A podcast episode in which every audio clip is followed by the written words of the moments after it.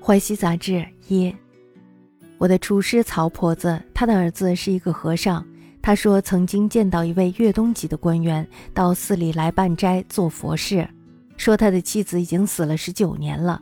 一天晚上的时候呢，妻子在灯下显形，对他说：“自从到了黄泉，我无时无刻不在思念着郎君，还指望郎君百年之后夫妻得以相见。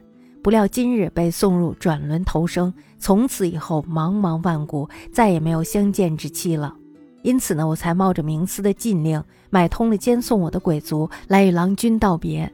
他非常的惊讶，而且呢很悲伤，正要与妻子说话，忽然间的一阵旋风进屋，将妻子卷走了，还隐隐的传来妻子的哭声。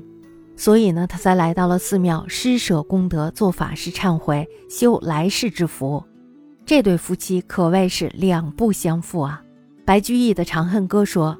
但令心如金殿间，天上人间会相见。怎么能知道不是因为这一念，又种下了来世的姻缘呢？思篡者曹傲，其子僧也。言常见越东一宦家到寺迎斋，云其妻亡已十九年。一夕灯下见行曰：“自到黄泉无时不易，上及君百年之后得以相见。”不意今配入转轮，从此茫茫万古无复会期。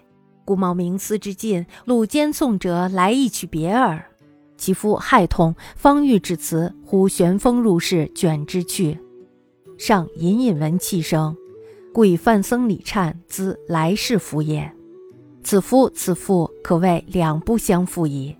长恨歌曰：“但令心如金殿间，天上人间会相见。”安知不以此一念，又种来世因也？